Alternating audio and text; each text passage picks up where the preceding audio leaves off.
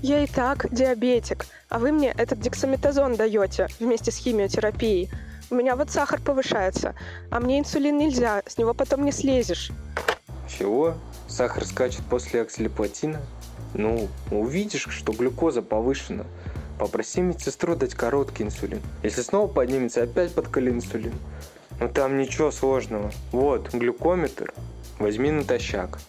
Я читала, что от иммунотерапии щитовидка страдает. Может, надо это, гормоны попить? Или, или как там его, йод?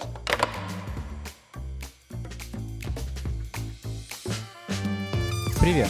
Это «Вам не ко мне» – подкаст, в котором мы снижаем градус недопонимания между онкологами и остальным врачебным миром.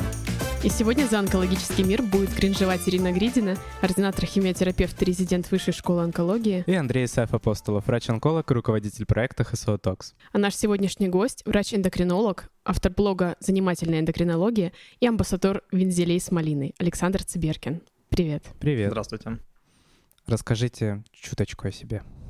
Ой, ну что о себе. Скромный врач-эндокринолог, лечу, практикую, ну, пациентов как э, амбулаторно, так и стационарно. Немножко преподаю, немножко блок веду. В общем, все достаточно скромно. Всего понемножку. Да, ем вензели, и не только их, к сожалению. Александр, расскажите, какой-нибудь, ну, наверняка за столько лет практики был с онкологическим пациентом, который больше всего остался в памяти. Ну, тут, конечно, да, сложно сказать. Это все равно, что спросить. Скажите про самого запоминающегося диабетика. Нет, ну первые мои случаи именно как бы вот, что безусловно как бы связано с онкологической патологией, это, конечно, пациенты с раком щитовидной железы. И первые, и, собственно, и все последующие мои воспоминания были посвящены раку щитовидной железы, гипердиагностике и побочным эффектам, оставшимся после радикального лечения этого рака.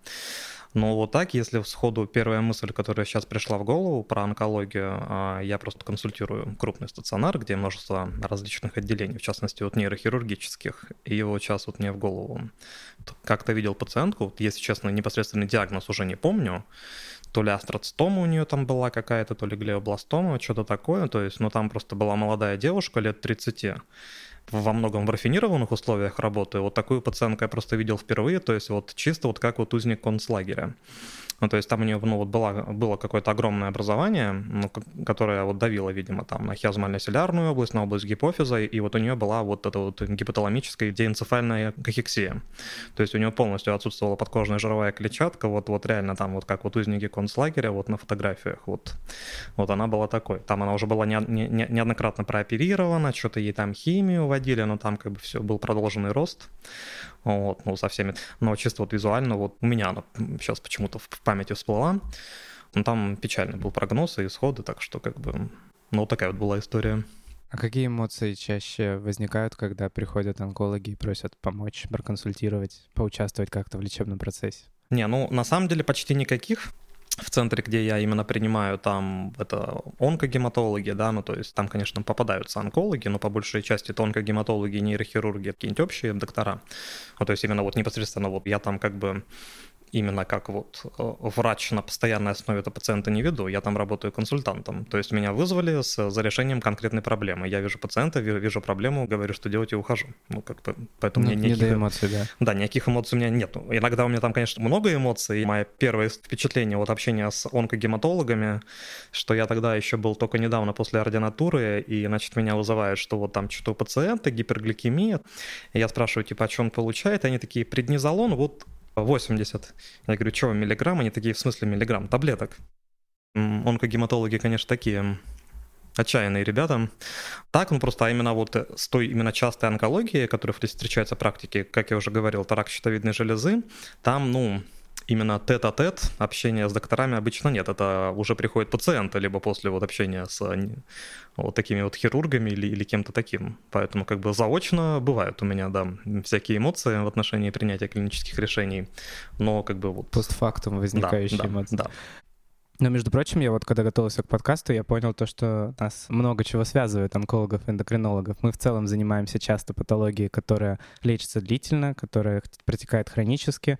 В наших специальностях много достаточно маркобесия, когда используются не всегда доказательные, не всегда подходящие методы лечения. И со стороны общественности, со стороны неврачей и к раку, и к эндокринологическим патологиям, особенно если мы говорим про щитовидную железу, очень много внимания, иногда даже больше, чем требуется. Так что на самом деле у нас много чего общего, если подумать. Да, и от гипердиагностики различных высокодифференцированных карцином щитовидной железы бомбит нас одинаково да, сильно. нас схожие эмоции, да, как правило, на эту тему. Это вот недавно ко мне пришла пациентка, которые делали биопсию одного и того же узла уже пятый раз. Ну, это, да, такая, всего лишь пятый, только пятый. Э, здесь было пять раз, что один раз Bethesda 2, второй, третий, четвертый, но вот на пятый получили, что хотели. Все-таки добились своего. Bethesda 4, да, все-таки. Наконец-то да, можно да, удалить да. щитовидку. Ну, про то, что как бы специальности похожи, ну, в целом так-то все-таки уж если положить руку на сердце, то вот под э, определение про хронические заболевания, гипердиагностику и прочее, это очень много специальностей можно натянуть. Но, безусловно, как бы точки соприкосновения и общие боли, я думаю, везде плюс-минус похожи. В общем-то, ситуация, с которой сталкивается абсолютно любой онколог на протяжении всей своей практики практически ежедневно, это то, что регулярно на какую-то премедикацию, ну, не, не какую-то, а вполне себе конкретную дексаметазон содержащую в случае гематологических опухолей, преднизолон содержащую, пациенты рано или поздно дают повышение уровня глюкозы в крови. И тут онкологи делятся словно на два лагеря. Есть те, кто на 6,8 начинают уже бить тревогу и всячески пытаться разобраться с эндокринологом, что же происходит, а не нужно ли уже прямо сейчас начинать пациенту давать инсулины. И другая крайность онкологов, которая смотрит на это и говорит, ну, он же дексу получает, чего вы хотите? Как бы, ну, ну 10 и 10 сахар. Сейчас прекратим дексу давать, все будет хорошо, отстаньте от человека. Ну, вообще тема назначения стероидов и повышения глюкозы достаточно острая, и мы расскажем несколько историй, которые немножко демонстрируют те сложности, которые могут возникнуть у среднестатистического онколога, когда он работает со своими пациентами. Вот, например, много пациенток с раком молочной железы получают э, такой препарат Паклитоксел после операции еженедельно, раз так 12, ну то есть это довольно длительное лечение, и стандартная премедикация перед введением паклитоксела — это 20 мг дексаметазона. И вот, э, например, один случай. Молодая девушка с раком молочной железы, у нее как бы есть лишний вес, но никаких проблем со стороны диабета, никаких проблем с сахаром у нее не было. Она получает еженедельный паклитоксел, у нее, в принципе, не очень высокая стадия рака, и накануне каждого введения, как обычно, берут кровь, э, буквально там за день, да, перед госпитализацией, и выясняется уже после второго там введения, что уровень глюкозы выше нормы. Ну, там, допустим, 6, 7, 8, вот так. А, при этом кровь, разумеется, берется натощак. Обычно после первого курса, когда врач смотрит анализы крови, прежде чем назначить лечение, он э, смотрит, ну, наверное, там были какие-то погрешности в диете, может быть, э, что-то было не так с вензелями, с малиной. А на второй раз уже начинают нервничать онкологи, и когда пациентка, допустим, уже в третий, четвертый раз поступает на госпитализацию, у нее накануне сахар 10, и врач здесь может поступить двумя разными методами, которые достаточно противоположны. Можно продолжать делать вид, что если не замечать этого, оно исчезнет, а можно самому пытаться как-то исправлять ситуацию. Очень часто бывает, что мы сами назначаем инсулин и как-то пытаемся это дело коррегировать. Вот на примере такой молодой девушки, у которой не было никаких признаков диабета. В какой момент надо, по идее, начать нервничать и как-то призывать эндокринолога или призывать эндокринолога внутри себя? Безусловно, такое очень часто встречается, причем как бы, да, ну, не только в онкологии, да, вот на все стихающие вроде как побежденной коронавирусной инфекции все еще очень вот так любили назначать дексаметазон. А, ну вот именно в той истории, которую вы описали, тут, ну и в принципе, перед э, решением вопроса о коррекции вот этой глюкокортикоид-индуцированной гипергликемии, тут как бы всегда нужно парочку вопросов себе задать. То есть как бы первый из них, ну, безусловно, насколько повышается гликемия, да, то есть в том плане, что вот если перед следующим там введением у такой вот пациентки определяли сахар 10, да, а, сразу возникает вопрос, а какой он у нее, во-первых, во время введения, да, потому что, безусловно, дексаметазон это длительно действующий препарат, но так-то к времени следующего... За неделю -то. Да, введения, то есть, ну, как бы его концентрация уже будет там потихоньку сходить на нет. И второй момент, ну, кстати, в отношении именно определения уровня гликемии, на глюках гипергликемия преимущественно возникает во вторую половину дня, то есть после обеда и ужина, поэтому вот если определять только натощак, очень много чего можно пропустить. Всякое, конечно, бывает. То есть бывает такое, что и именно натощак более выраженная гипергликемия, но чаще она во вторую половину дня. Поэтому вот в этой ситуации, что может натощак-то он у нее 10, а после обеда и ужина там до 15-16. Ну, представим, и, что да. врач лечащий расчехлил глюкометр на посту, угу. вызвал гнев всех медсестер на отделении, посмотрел там незадолго после введения или на фоне введения, и глюкоза уже там 15-17. Это первый вопрос, то есть, безусловно, степень э, гипергликемии. Второй вопрос, ну, э, именно в отношении того, что некоторые, вот вы говорите, онкологи, там, что, ну, 10 и 10, ну, условно, да, тут как бы нужно понимать прогноз пациента поскольку если там молодая пациентка вот с раком молочной железы и ожидаемой продолжительности жизни еще довольно большой, то, безусловно, как бы это стоит того, чтобы это корректировать. Просто, ну, в отношении медицинской агрессии. Меня там, знаете, порой вызывают к терминальным пациентам там 80 лет с, с ХБП, с ХСН, с тяжелой онкологией, которые по каким-то причинам вводят глюки, и меня там вызывают, что у них там гипергликемия 12. Ну, то есть, ну, как бы в рамках ожидаемой продолжительности жизни в пару месяцев, ну, как бы гипергликемия 12... Это не ну, самая как бы, главная да, проблема. Да, это не самая большая проблема, и, и если это начать корректировать гипергликемию, то это, конечно, может вызвать дополнительные проблемы. Ну и, и третий момент — это, безусловно, длительность терапии. То есть, опять-таки, что, ну, в принципе, у любого человека, если ввести определенную дозу дексаметазона или преднизолона, глюкоза поднимется. Но просто если мы, например, говорим вот про коронавирусную инфекцию, что там, например, короткий курс дексаметазона дают, прекращают, то есть там даже если будет какая-то гипергликемия, это вот такая вот разовая акция, это ни к чему плохому не приведет, поэтому мы сразу не, не назначаем сходу инсулин. Но если это вот систематически возникает, и пациентка будет продолжать терапию, то здесь, ну, все упирается в степень гипергликемии, да, то есть на первых порах, ну, как бы можно ну, попробовать поиграться и без инсулина, в принципе. Преимущественная гипергликемия там во вторую половину дня, поэтому можно поговорить с пациенткой, чтобы она ограничила потребление именно углеводов во вторую половину дня, то есть с, обедом и ужином. И, в принципе, можно поиграться с пероральными препаратами. Ей можно дать метформин, ну или, или там другие препараты. Ну, в общем, таблеточками можно поиграться, и в целом, ну, как бы при гипергликемии там до 10 ну, на этом можно успокоиться, как бы, ну и дальше уже по ситуации смотреть. Если же это не работает, сохраняется гипергликемия, тем более во вторую половину дня, там, больше там 15-16, то это, конечно, повод назначить инсулины.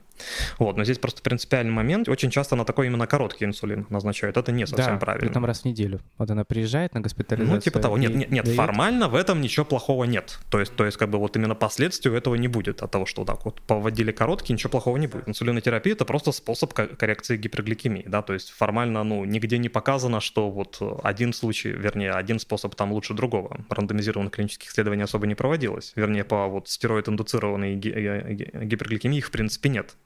Я вот там как-то прикалывался и обсуждал с коллегами, что там вот в наших рекомендациях вот в принципе про это нет ни одного слова в рекомендациях Американской диабетологической ассоциации там 8 предложений про вот это Уже написано неплохо, без, это. да, без, без всякой конкретики. Здесь еще вот важный момент, там дексаметазон или преднизолон используется? Дексаметазон практически всегда, то есть это абсолютно универсальная история у нас. Тогда э, можно вот дать уже там базис-болюсную инсулинотерапию, то есть как бы длинный инсулин там процентов 30, ну и оставшиеся на введение короткого инсулина, но просто тут как бы это безусловно стоит, по крайней мере, коллаборации с эндокринологом сделать просто ну, как бы дозы подобрать, потому что если дексаметазон вводится вот, условно, там раз в неделю, то первый день там и пятый день — это разные концентрации, разная чувствительность к инсулину и так далее. Так что там это будет ну, требовать коррекции дозы. Ну вот это хорошее уточнение, получается. Онколог, в принципе, может справиться с советом? Ну, в принципе, ну, еще раз, то, то есть тут так, ну, как бы довольно банальная арифметика, да, но угу. я к тому, что, то есть, ну, в целом при желании в этом никакой проблемы нет, да, юридических проблем, по идее, тоже Тем более, нет. да. Вот, а так-то уж как бы, ну, если с этим играться, то вариантов-то много. Ну, то есть, например, что у нас есть там, знаете, комбинации инсулина, где и длинный, и короткий в одной шприц-ручке. Ну, то есть, с такими инсулинами как бы тоже можно поиграться и чего-то, ну, приличного достичь.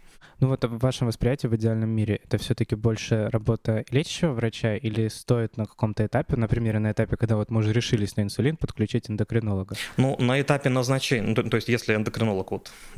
Где-то в соседней комнате Да, сидит. в зоне доступа, то, безусловно, как бы назначить инсулинотерапию должен эндокринолог и прикинуть там все за и все против. Вот, но в целом дальнейшая вот уже коррекция вполне вот может выполняться лю- любым другим врачом. добро, он как бы такой, ну, в принципе, тут ну, типа, да, как... ереси нет, да, начинайте. как Дон Корлеоне, типа, ну да, можно, да, можно. Да, отпускаю. Мы знакомы много лет, но ты не приходил ко мне ни за советом, ни за помощью. Вот еще интересный момент. Пациентка получает в течение нескольких месяцев глюкокортикостероиды, у нее действительно, да, повышается уровень глюкозы. Чем это чревато для нее в будущем? Она молодая, ей там нет 40 лет. Доказательной базы на вот эти 20 миллиграмм дексаметазона ее не так уж и много. По идее, если мы снизим там до 12 или даже до 8, мы, конечно, больше рискуем побочными эффектами на фоне введения паклитоксела, но это не так страшно, как может быть какие-то последствия для нее через много лет. Это вот оправдан такой страх? Вот это интересный опрос. Я постоянно спрашивал у наших э, онкогематологов, то есть вот там вот они вводят 40 миллиграмм по 80, и я всегда спрашивал, типа, хорошо, а если ввести там, ну, не 40, а 35? Ну, то есть там вот что-то кардинально изменится? А 32, ну то есть вот почему именно 40? И почти всегда я слышал ответ из серии, что так всегда делали и, и нормально было, ну как бы и чё. Нет, а, один раз мне там что-то начали пытаться вот э, залечивать метафизику про то, что там вот начиная с, с определенной дозы, там значит клетки Рецепторы выходят там... начинают по-другому реагировать, да. Вот это все, но я человек простой, как бы это вот, да, для меня это был там какой-то белый шум, я, я, я так ничего не понял. Я, знаете, как бы служу со своей колокольни, как эндокринолог, считаю, что как бы безопасной дозы глюкозы глюкокортикоидов нет, или она равняется нулю. То есть, в принципе, там есть метаанализы, вот, э, которые сравнивали даже вот не онкологических пациентов, а, в принципе, любых, сравнивали пациентов, вот, которым вводили глюки, даже краткосрочно там на 5 дней и не вводили. В, в группе глюкокортикостероидов, ну, как бы очень многие вот конечные точки были гораздо хуже. Вот, поэтому в целом, если можно дать меньшую дозу, то, на мой взгляд, почему бы ее не дать? С другой, конечно, стороны важно соблюдать баланс, чтобы это было не в ущерб эффективности, потому что если мы уже лечим, то как бы нужно лечить. В целом, безусловно, вот такие, грубо говоря, острые эффекты глюкокортикостероидов, как, как вот уровень глюкозы, безусловно, после прекращения глюков оно сходит на нет, но все-таки ну, не без последствий. Вот это, это даже можно посудить по пациентам с синдромом или болезнью Кушинга, да, вот с эндогенным гиперкортицизмом. То есть даже если нам удается убрать опухоль, и у них уже как бы нету эндогенной гиперпродукции, все равно у них ну, смертность полностью не возвращается к общепопуляционной, и у них выше там риски диабета, остеопороза и всяких вот таких вещей. Кстати, опять-таки, вот тоже в отношении длительного приема глюкокортикостероидов я очень редко вижу, то есть, то есть э, как бы просто есть такие клинические рекомендации у американского общества ревматологов и еще кого-то, что, в принципе, при, при планируемой длительности терапии глюкокортикостероидами больше трех месяцев вот рассматривают превентивное назначение там без фосфонатов или чего-то такого для, да, для профилактики остеопороза. я читал, очень редко это, это встречаю. Никогда вот. этого не встречал. Благо в онкологии они назначаются по другим причинам. Поэтому, то есть, безусловно, как бы последствия от, от приема глюкокортикостероидов, конечно же, есть. А высокая глюкоза? Ну вот она 12 недель, пока получает э, лечение, держит высокую глюкозу. Это... В принципе, от 12 недель э, гипергликемии, ну вот прям чего-то такого уж сверхнеобратимого. через ну, 10 лет она не умрет от диабета. Может, но не факт. Там, конечно, что будет прям четкая причинно-следственная связь. Не чаще, чем другие люди. Я думаю, тут еще, к слову, об осложнениях такой важный момент, что при еженедельном введении паклитоксела э, определенно есть э, вероятность того, что пациентка будет сваливаться в тяжелой нейтропении, и если это будет все еще сопровождаться каким-то не очень приятным уровнем гликемии, то вероятность каких-то неприятных осложнений инфекционных тоже будет повышаться. Ну да, да, конечно. Ну, я думаю, и не, и не только их. Ну и к некоторым таким прикладным моментам возвращаясь, я сейчас вот моделирую в голове всю эту ситуацию.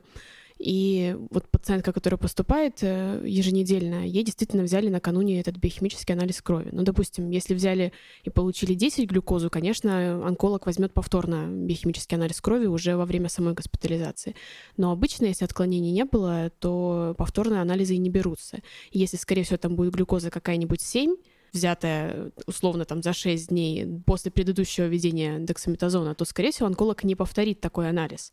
И вот тут вопрос, э, что если даже 7 было натощак спустя почти неделю после последнего введения дексаметазона, то игнорировать ли такие 7? Нет, ну если говорить о том, как делать правильно, то в целом, ну как бы вот первые там несколько курсов, безусловно, имеет смысл где-нибудь на второй день после введения дексаметазона взять вот именно как бы кривую в течение суток и, и оценить как бы вот уровень глюкозы постпрандиальный во вторую половину дня. А уже дальше, то есть там через месяц с плюсом, просто, ну, я бы ориентировался на показатели гликированного гемоглобина, да, ну, ну то есть это вот он... Ну, здесь здесь начинается та зона, в которой онкологи начинают бежать уже из кабинета обычно. Ну, еще не в каждом онкоцентре выполняется гликированный гемоглобин, не говоря о том, что короткие инсулины еще плюс-минус бывают в отделениях, а длительного э, действия вообще нет. Может быть, если останется от другого пациента, там где-нибудь в холодильнике. Ага. И реактивно гликированный гемоглобин. Да, нет, ну, а, нет, нет, ну анализ все-таки не абы какой, то есть, ну, хочется верить, что в большинстве мест он есть, да, ну, то есть, то, то есть просто именно он показывает средний уровень глюкозы за последние три месяца, да, то есть там не сегодня утром, не вчера после еды вот у такого пациента, а в среднем за три месяца. Поэтому как бы о тренде в отношении гипергликемии, ну, именно по нему mm-hmm. можно судить. Угу. Ну, здесь пациент долго получает такое лечение. Ну, то есть, ну, вот больше пару месяцев уже, уже можно его смотреть, и в принципе, если как бы приходит не повышенный гликированный гемоглобин, на этом можно успокоиться, что вы точно не пропускаете там какую-то страшную гипергликемию. Другая ситуация когда пациент поступает с уже имеющимся сахарным диабетом в анамнезе. Ну, например, там мужчина средних лет с колоректальным раком э, на какой-нибудь небольшой дозировки метформина получает стандартную терапию в первой линии в виде фолфокса. Это оксалиплатин содержащая схема. Оксалиплатин сводится всегда на 5% глюкозе дополнительно ко всему.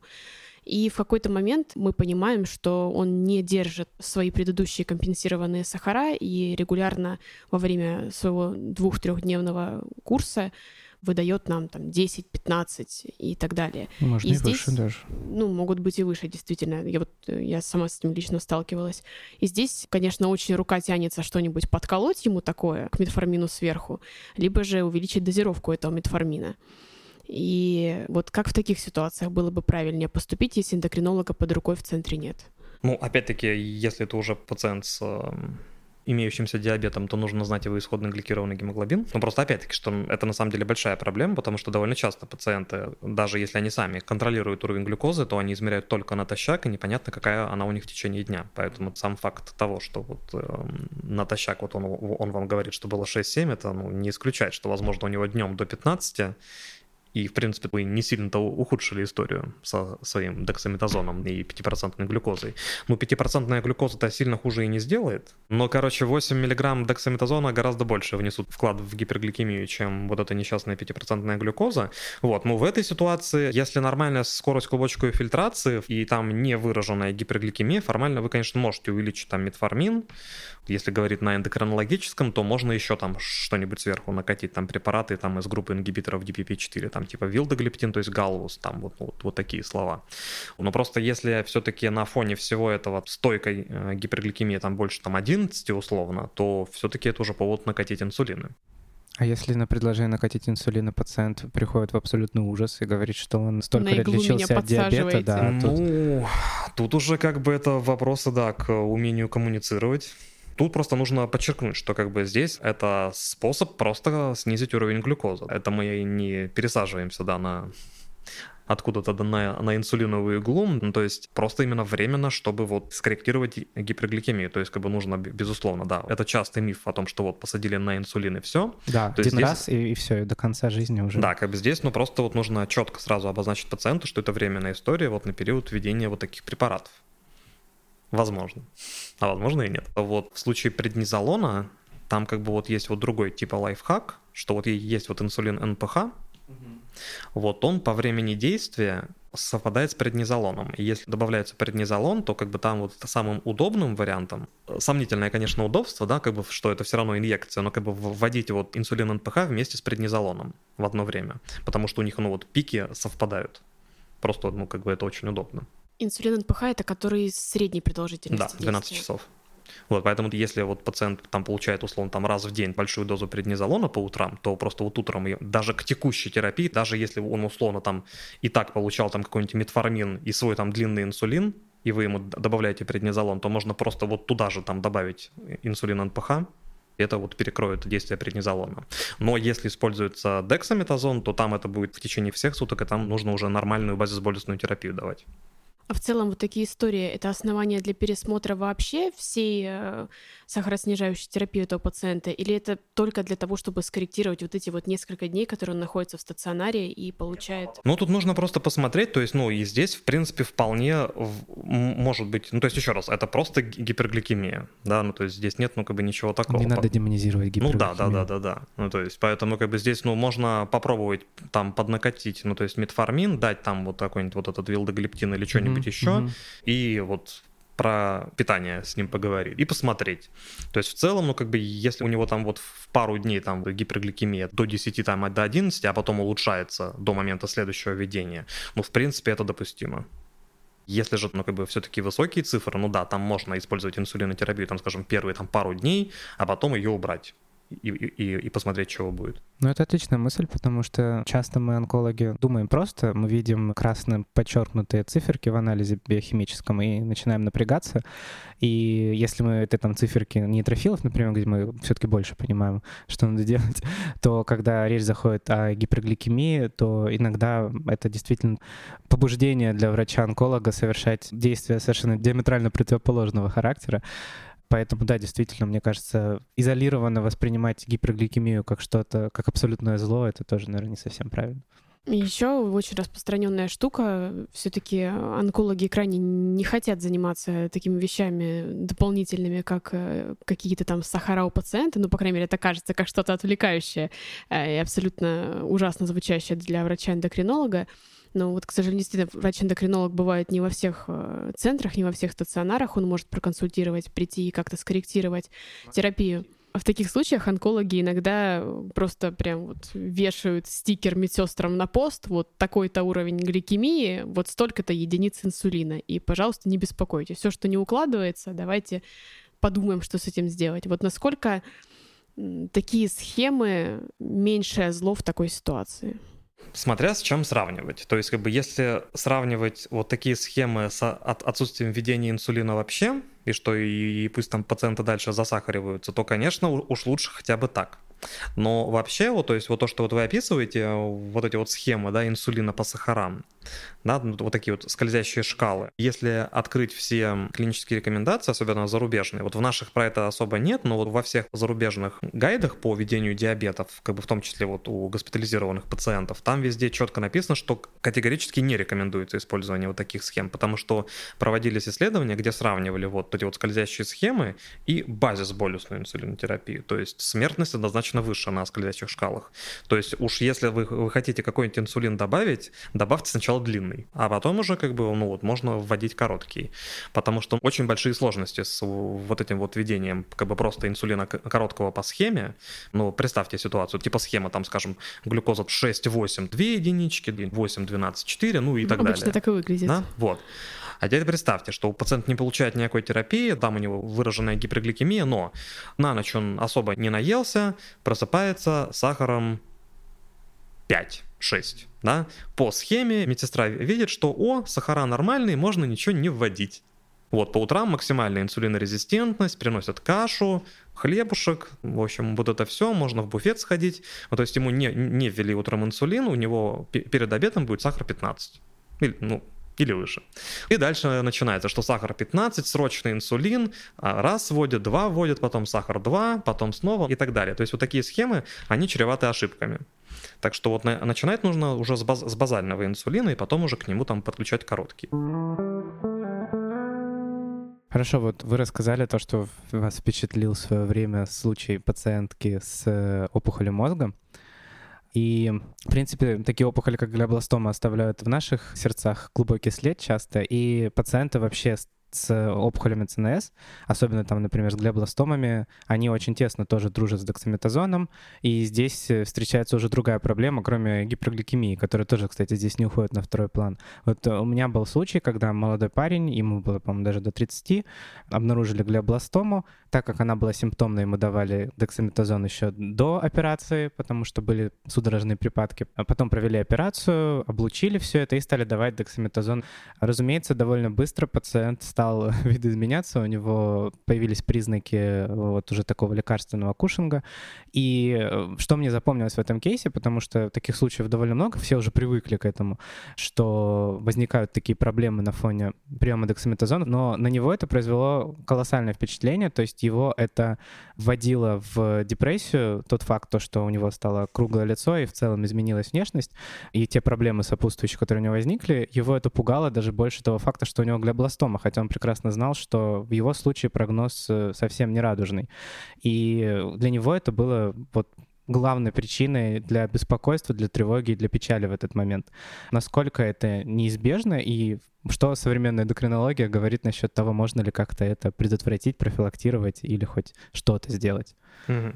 Ну, под кушингом-то вы имеете в виду, что э, перераспределение подкожной жировой клетчатки, Ну, да, это то, что увеличение. видно глазом в первую Мгм, очередь, и мгм, нам, и мгм. пациенту. Пациенты на таких дозах достаточно быстро кушингизируются, особенно вот у молодых пациентов, то есть потому что вот у таких уже более взрослых пациентов там уже как бы тургор кожи не то, да, и, и, и там как бы все провисает, но вот у молодых пациентов, где еще вот такой сохранный тургор, вот такие вот щ- щечки такие Да, вот да. стоящие. Он еще мне показывал фотографии, где он до операции, там, молодой худощавый парень, и, типа, посмотрите, что со мной сейчас. Я тоже такое довольно часто вижу, там и в условиях нейрохирургических отделений, да, и в ревматологии, в гематологии, ну, м, особо-то ничего с этим не сделаешь. Это прямое следствие системного влияния глюкокортикостероидов, и как бы если его блокировать, ну а зачем тогда глюко- глюкокортикостероид это вводить?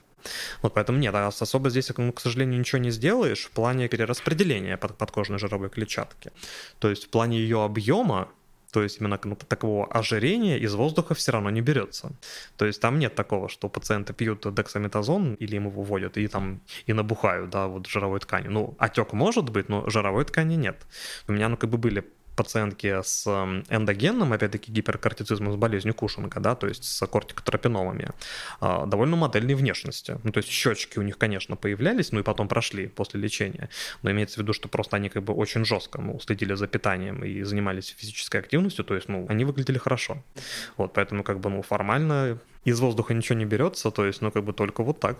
С учетом того, что на фоне приема дексаметазона обычно аппетит повышается, и, в принципе, да. Смысл в том, что не то, что вот сами глюкокортикостероиды вот переключают обмен веществ, там, что он становится положительным, да, и, и аккумулируются адипоциты. Безусловно, на них увеличивается аппетит, возникает депрессия. Ну, глюкокортикостероидам приписывают и прямое влияние, да, вот на нашу психическую сферу. Плюс, безусловно, вот эти изменения во внешности не сильно сказываются положительно на самооценке мироощущения пациента, что порождает стрессы, они еще больше едят, ну и формируется порочный круг а потом еще больше едят, и возникает диабет, и вводят инсулин, потом у них гипогликемия, которую нужно заедать, и пошло-поехало. Но глобально, если пациент опасается именно, что увеличивается масса тела, возникает ожирение, из воздуха ничего не берется. Есть живые примеры, как бы я вот там тоже как-то у себя описывал в блоге пациентку, которая была анорексичкой и заболела гиперкортицизмом ну и там эта история сохранялась вот в процессе вот, э, вот этой кортикотропиномы, то есть да, у нее возникло перераспределение подкожной жировой клетчатки, то есть щечки появились, масса тела не поменялась, то есть она как, как, как была, э, такой и осталась. Ну, даже такие щечки, особенно для молодых девушек, коих можно очень много увидеть в гематологических отделениях, зачастую очень травматично Конечно, реагируют конечно. на изменения в зеркале. Вот есть какие-то лайфхаки по общению с пациентами, как объяснить, что это сейчас вынужденная необходимость, э, и как пациентам постараться принять новую версию себя?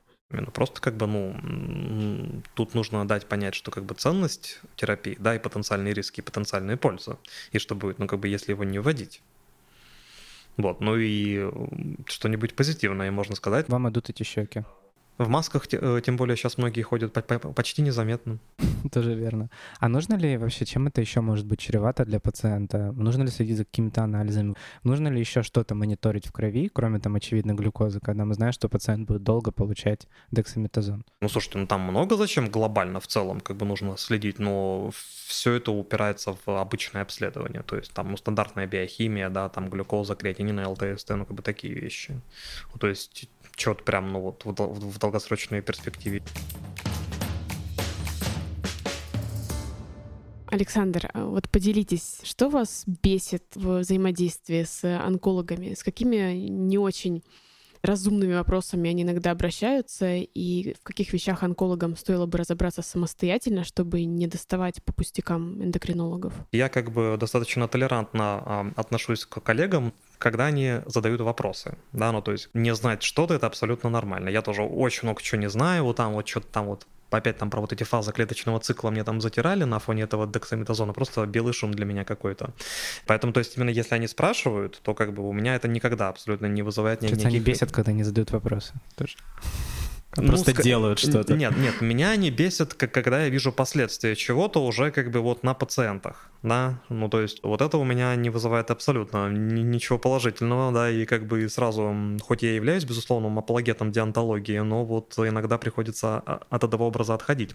Но с другой стороны, как бы вот именно вот, чтобы прям вот сказать, что именно к онкологам, а, редко, потому что, ну, по большей части копии ломаются о, про рак щитовидной железы, у, у них там вроде есть там какие-то сертификаты онкологов, но это именно, именно эндокринные хирурги. В первую да. очередь, да, как правило. Да, вот, вот. Я потому что обычно это проблемы у меня с ними, которые возникают про фолликулярные опухоли, да, гипердиагностику и вот это вот все. А к онкологам... крутятся, ВМПшки мутятся. Ну да, да, да, да, да. Оборот койки тогда должен быть. Это, это вот у меня пациентка вот тоже была прооперирована по поводу фолликулярной опухоли. Вот там она вот э, ко мне пришла и делилась впечатлением, что реально как конвейер а именно про онкологов, ну, то есть достаточно часто мне пишут коллеги, либо в социальных сетях, либо те, кто знает меня лично, что-нибудь вопросов, что у пациента ТТГ-5, можно ли ему дать там что-нибудь, ну, как бы... Ну, спасибо, есть... что спросили. Ну уже. да, ну, с одной стороны, спасибо, что спросили, но, безусловно, как бы такие базовые вещи, ну, как бы можно было бы уже понять, но, с другой стороны, я понимаю, что у каждого своя специфика, и, знаете, ну, я-то, я тоже много чего не знаю. Так что по большей э, части именно негатив у меня в последствиях, которые я вижу уже у пациентов. Именно вот, вот такого а вот кроме негатива. отсутствия особого. щитовидных желез, что еще это за последствия бывают иногда? Что еще за последствия? Ну, по большей части в плане гипердиагностики. Ну, то есть, не знаю, что вот недавно у меня была пациентка, которой не специфической такой общей симптоматики, там типа слабость, там давление повышается, утомляемость, там вот потеть стало и прочее, и ее начали раскручивать на, на диагностику карциноидного синдрома.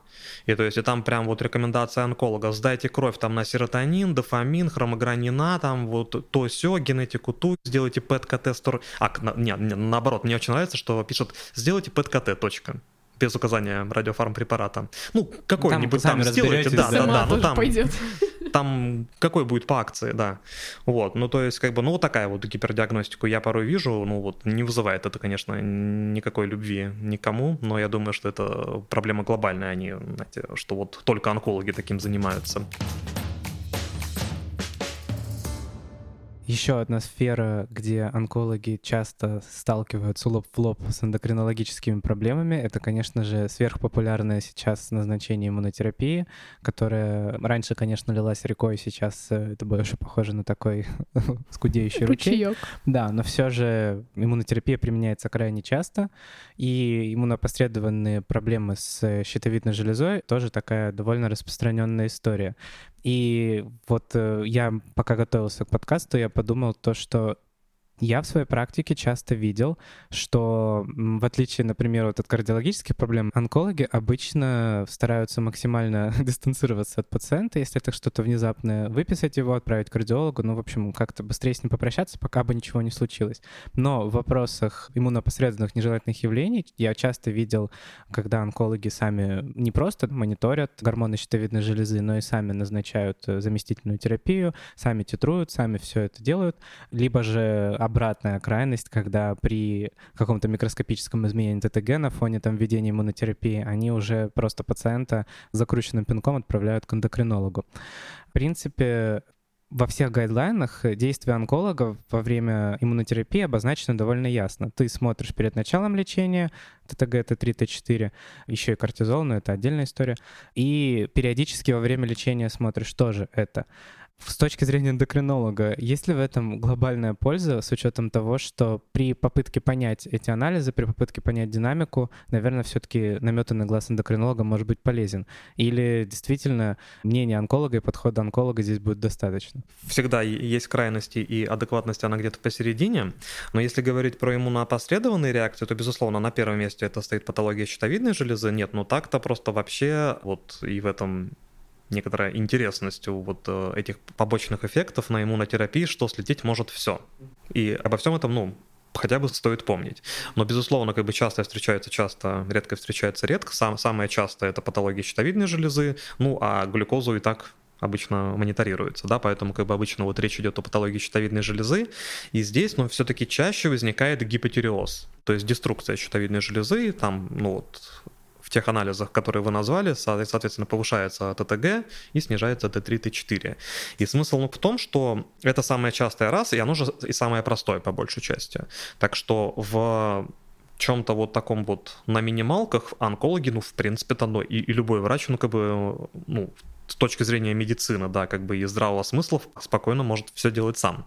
Потому что, ну, если увеличивается ТТГ, и это как бы неоднократная история, а, ну, вот он сохраняется высоким, мы просто назначаем тироксин. И дальше, ну, как бы, опять-таки, не rocket science, да, мы даем тироксин, ТТГ снижается, и мы просто как бы ищем там какой-то баланс между вот этим. тоже это лучше делать все-таки в спайке с эндокринологом или можно здесь проявить э, самостоятельность? Ну, сложно сказать. Ну, то есть э, эндокринолог, конечно же, сделает лучше, да, ну, то есть по большей части, ну, то есть это вот, знаете, я там опять-таки шутил, что как бы а, многие знают, как лечить гипотиреоз, ну, как бы и назначать тироксина, а хороший эндокринолог знает, э, когда этого делать не надо, да, ну, я к тому, что потому что, опять-таки, что на фоне как бы вот таких вот вещей часто это бывают разовые акции, то есть там может там ТТГ, условно, там подскочить там до там 10-15, и потом оно спокойненько и нормализуется, на самом деле и терапия была не нужна, вот, Поэтому, то есть здесь, по моему опыту на всяких вот этих вот ваших неволумабах и пимбролизумабах и прочем, то есть там, ну, довольно часто, если это все-таки реально возникает, оно возникает остро. Вжух и ТТГ-100. Mm-hmm. Вот, поэтому, ну, здесь, ну, безусловно, можно там дать там какую-нибудь дозу тироксина небольшую, там 50-75, ну, то есть хуже не будет. Вот, а дальше, ну, это уже, безусловно, пусть корректирует эндокринолог. Главная сложность здесь не в том, чтобы дать тироксин, а в том, чтобы понять, когда его не надо давать. Ну, типа того, да. Для этого вот стоит это все-таки в э, общении с эндокринологом, но глобально в любом случае, то есть ТТГ-100, ну, всякое бывает, и я видел всякое, но по большей части, если там это, это такой выраженный гипотереоз, то сам он уже не уйдет. Так что, ну, какую-нибудь небольшую дозу, ну, просто чтобы уже начать там какую-то терапию, там 50-75 микрограмм тироксина спокойно можно дать. Ну, а дальше уже пусть там эндокринологи думают. Вот, второе по чистоте, э, э, это наоборот тиреотоксикоз. И вот здесь вот с ним вот есть сложность, то есть вот просто с гипотиреозом, то есть еще раз, основные вот take-home messages, да, ну то есть первое, что глобально это не так страшно, то есть при ТТГ там до 10 и нормальном Т4 вообще бог с ним, и, и можно дальше мониторировать. При выраженном, ну, даем тироксин, ну и дальше это, это все довольно просто. А тиреотоксикоз требует консультации эндокринолога, потому что там нужно разобраться, поскольку на фоне вот всей этой иммунотерапии, но возможно принципиальные разные истории с тиреотоксикозом. То есть там может быть гиперпродукция гормонов, да, что именно железа вырабатывает гормоны, и это, и это требует определенной терапии. Или же бывает деструкция, что как бы гормоны не вырабатываются, а просто вытекают из, из, из разрушенной железы. И это лечится абсолютно по-другому. Вот, то есть вот здесь вот нужно вот с эндокринологом разбираться. Ну, вот еще очень важный момент, о котором онкологи иногда уже вспоминают, э, так скажем, опосля, это когда пациент уже поступил на первый цикл иммунотерапии, прямо сейчас в отделении ему взять ТТГ, Т3, Т4 не удается возможным, и получается, что онкологи остаются без бейзлайна.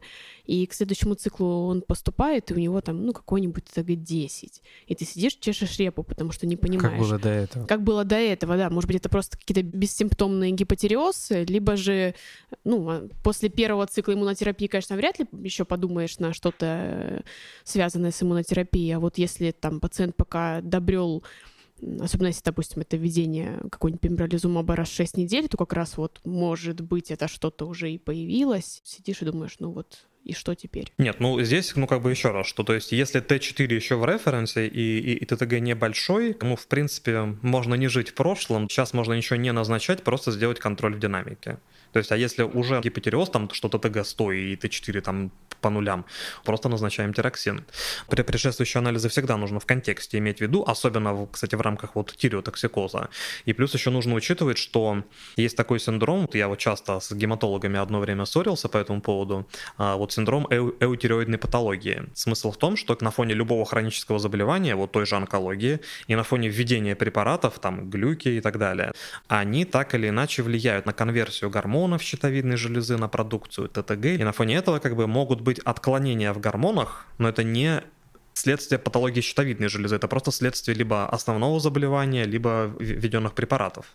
То есть тут вот тоже такие нюансы. Ну, то есть, ну, например, что там вот глюкокортикостероиды, они уменьшают конверсию Т4 в Т3. Поэтому на фоне них, в принципе, может быть Т4 немножко выше нормы, и Т3 может быть ниже нормы. И они уменьшают уровень ТТГ, глюки. Так что вот в, в отношении тиреотоксикоза вот эндокринолог должен там посмотреть своим, так сказать, взглядом. Говоря про анализы, которые мы назначаем еще до начала лечения, в гайдлайнах фигурируют такие штуки, как кортизол, например. И онкологи здесь тоже могут впасть в ступор, потому что взятие кортизола сопряжено со своими особенностями, как в плане именно ну, вот просто лабораторными, и не в каждом онкологическом диспансере про это знают. Опять же, да, вопрос в том, насколько глубоко онколог должен в это погружаться, и может быть вообще проще начинать сразу лечение вместе с эндокринологом, когда речь идет про какую-то серьезную иммунотерапию. Я просто сама сталкивалась с ситуациями, когда вот так у пациента рандомно берется кортизол в обычном анализе крови вместе уже с общей биохимией, и он приходит какой-то очень высокий, все такие, о боже, а что теперь с этим делать? И не очень понятно, зачем-то брали вообще. Да, то есть еще на этапе интерпретации анализов могут быть косяки. с нашей стороны. Не-не-не, смотрите, нет, тут э, вот, да, вы правильно говорите про, про косяки интерпретации гиперкортицизма, да, то есть синдрома или болезни Кушинги на этих иммунопосредованных реакциях мы не ждем. То здесь вопрос про надпочечниковую недостаточность. Поэтому, то есть вот в рамках нее рекомендуется определение уровня кортизола. Если уровень кортизола натощак приходит высоким, то это не страшно. Это точно не надпочечниковая недостаточность, а верхней границы у кортизола просто в базальном состоянии утром нет. То есть приходит он там 500, 600, 700, 800, неважно абсолютно. Я часто встречаю косяки, что берут кортизол на фоне введения глюкокортикостероидов опять-таки там вот в рамках премедикации ведут дексаметазон, а потом э, берут кортизол, он приходит нулевой, и начинается. Вот у пациента надпочечниковая недостаточность, и а, а если мы уже начинаем терапию глюкокортикостероидами, ее очень сложно прекратить. Поэтому то есть здесь бывают проблемы. Если вы там все-таки назначаете пациенту контроль кортизола, надо это соотнести с приемом глюкокортикостероидов, потому что если они уже вводятся, это ну, исказит результаты. Если же мы на ровном фоне определяем уровень кортизола, то, безусловно, в качестве условного скрининга мы это смотрим в отношении именно надпочечниковой недостаточности. То есть нас интересует не низкий ли он, Низкий мы условно читаем там меньше 140, 130, 100, такие примерно цифры. То есть если он реально приходит низким, и пациенту до этого не вводились глюкокортикостероиды, это повод, повод об этом подумать. Однажды вот я как-то, знаете, шел, никого не трогал, ко мне на встречу шел пациент, и его стошнило. Почти что на меня. Я ну, хотел уже было обидеться, что вот вроде не, не так плохо выгляжу, вот, а потом, ну, а нашел там так, лечащего... почему это да, случилось? Да-да-да, врача, ну, как бы с ним пообщался, открыл карту пациента, а там кортизол 5. Ну, то есть там у него была... Как его вовремя стошнило да, на эндокринолога. Да, да, тоже надпочечниковая недостаточность. То есть имеется в виду, что если есть явная вот такая клиника, или же в рамках контроля вот стоит помнить о вот этом кортизоле. Пациенты, которые получают длительную иммунотерапию, они не получают никаких глюкокортикостероидов. По рекомендациям NCCN мы должны взять уровень кортизола до начала иммунотерапии. В принципе, в процессе, если никакой клиники нет, брать его повторять не нужно допустим, что у нас есть очень внимательный врач-онколог, который обратил внимание, что что-то может быть там будет снижено. Давай-ка... Перфекционист. Ну вот такой образцовый э, нравственный идеал онколога. В вакууме, да. Да. Плавает с красным дипломом в этом вакууме. И он решил взять уровень кортизола, даже он взял его натощак и решил отправить его к эндокринологу. Здесь вопрос э, заключается в том, в каких условиях он должен все-таки в идеале взять этот кортизол, в каких случаях эндокринологу может потребоваться кортизол слюны, и когда, в принципе, онколог, э, видя клинику, должен вообще обратиться к эндокринологу, либо же пытаться как-то самостоятельно дифференцировать эти состояния, и уже только в случае того, что он понимает, что, скорее всего, это надпочечниковая недостаточность, только потом отправлять пациента к эндокринологу. Ну, смотрите, ну, то есть еще раз, что мы переживаем именно за надпочечниковую недостаточность. В качестве скрининга у нее всего один анализ — это базальный кортизол крови. Не низкий ли он. Все. То есть там в слюне, в моче, в других биологических жидкостях мы этого не смотрим. В слюне мы смотрим только в рамках диагностики гиперкортицизма, то есть если мы подозреваем избыток кортизола. Ну, если вдруг там это прям что-то острое, что у пациента выраженная ортостатическая гипотензия, что все очень плохо, его там тошнит и так далее, то тогда, ну, как бы я бы порекомендовал взять вот прямо здесь и сейчас кровь на кортизол, даже если это там вечер, пусть пробирка стоит, и ввести дексаметазон. В острой э, ситуации забираем кровь на кортизол, вводим дексу или преднизолон. В общем, все, что у вас есть, вводим. То есть логика в чем? Что это может быть надпочечниковая недостаточность, потенциально это жизнь угрожающая история. Если мы ошиблись, и потом кортизол придет 500 от того, что мы там раз ввели дексу или что-нибудь, ну, хуже не будет. Если же это как бы плановая история, да, что у пациента, ну, что-то там есть, что-то он там давление не держит, худеет и так далее, просто берем кортизол. А, а дальше все просто. Он низкий к эндокринологу, не низкий, ну и все. То есть, в принципе, если у пациента приходит кортизол 500, это исключает у него надпочечниковую недостаточность. Верифицируют ее другие тесты, но вы их не будете проводить. Итак, мы успели поговорить о том, э, что эндокринология с онкологией имеет еще больше общего, чем я думал в начале нашего разговора. Немножко погрустили о уничтоженных э, зря-щитовидных железах и обсудили, как может онколог и когда взаимодействовать с эндокринологом так, чтобы пациент чувствовал себя лучше и стремился к выздоровлению. Александр, финальный вопрос. Почему онкологическим пациентам и к вам в том числе?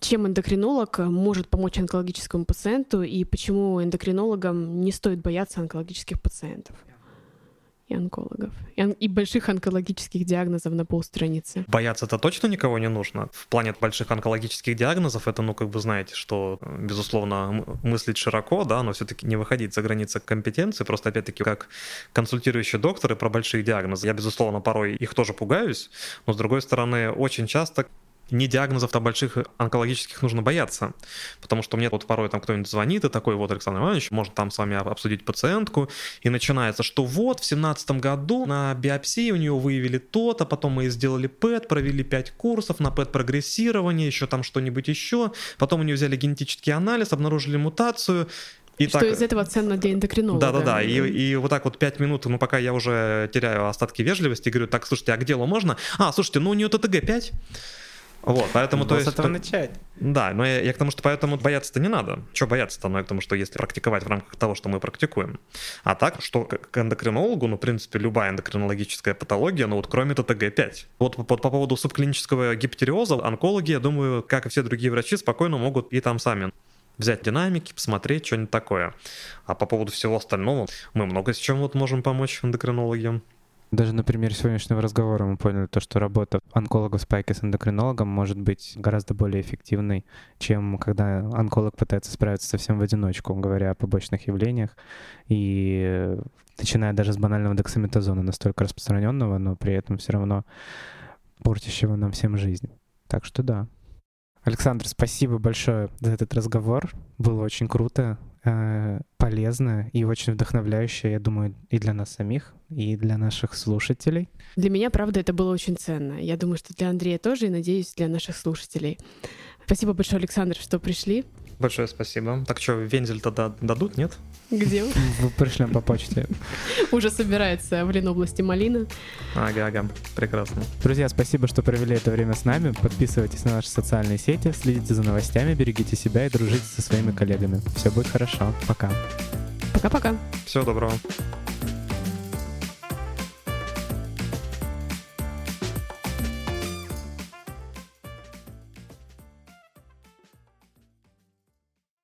Клуб отрицателей дексаметазона.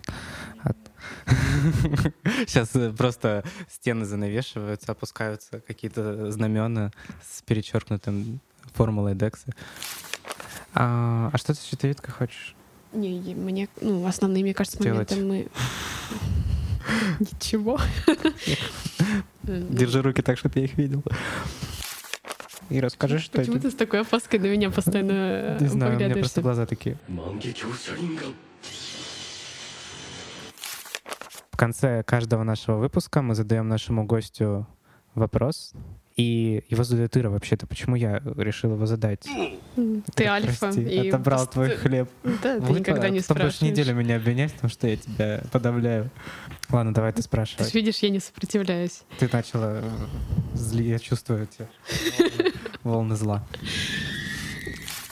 Эндокринология это лучшая специальность в мире, на мой взгляд. Потому Мы даже что не когда будем спорить. Хотя пропуска у вас все еще нет.